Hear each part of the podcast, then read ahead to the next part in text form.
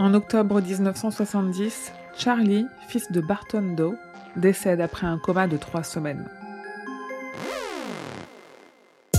Le même mois, trois ans plus tard, Barton encaisse 3000 dollars de son assurance vie. Incapable de se défaire des liens émotionnels qui le lient avec sa maison depuis le décès de son fils, Barton Doe refuse de partir de sa maison, qui doit être rasée pour construire une autoroute. Malgré les avis d'expropriation, il résiste et commence à s'armer. Dans Chantier, ce roman paru en 1987 sous le pseudonyme de Richard Bachman, Stephen King s'est servi de l'écriture comme exutoire au décès de sa mère, survenu un an plus tôt des suites d'un long cancer. Dans l'avant-propos de son roman, il explique avoir été affligé et ébranlé par l'absurdité de tout ça. Avec Chantier, il a essayé de trouver des réponses à l'énigme de la douleur humaine. Pourtant, il a été très dur à l'égard de ce récit, ayant même hésité à le faire réimprimer les premières années tant il ne le trouvait pas bon.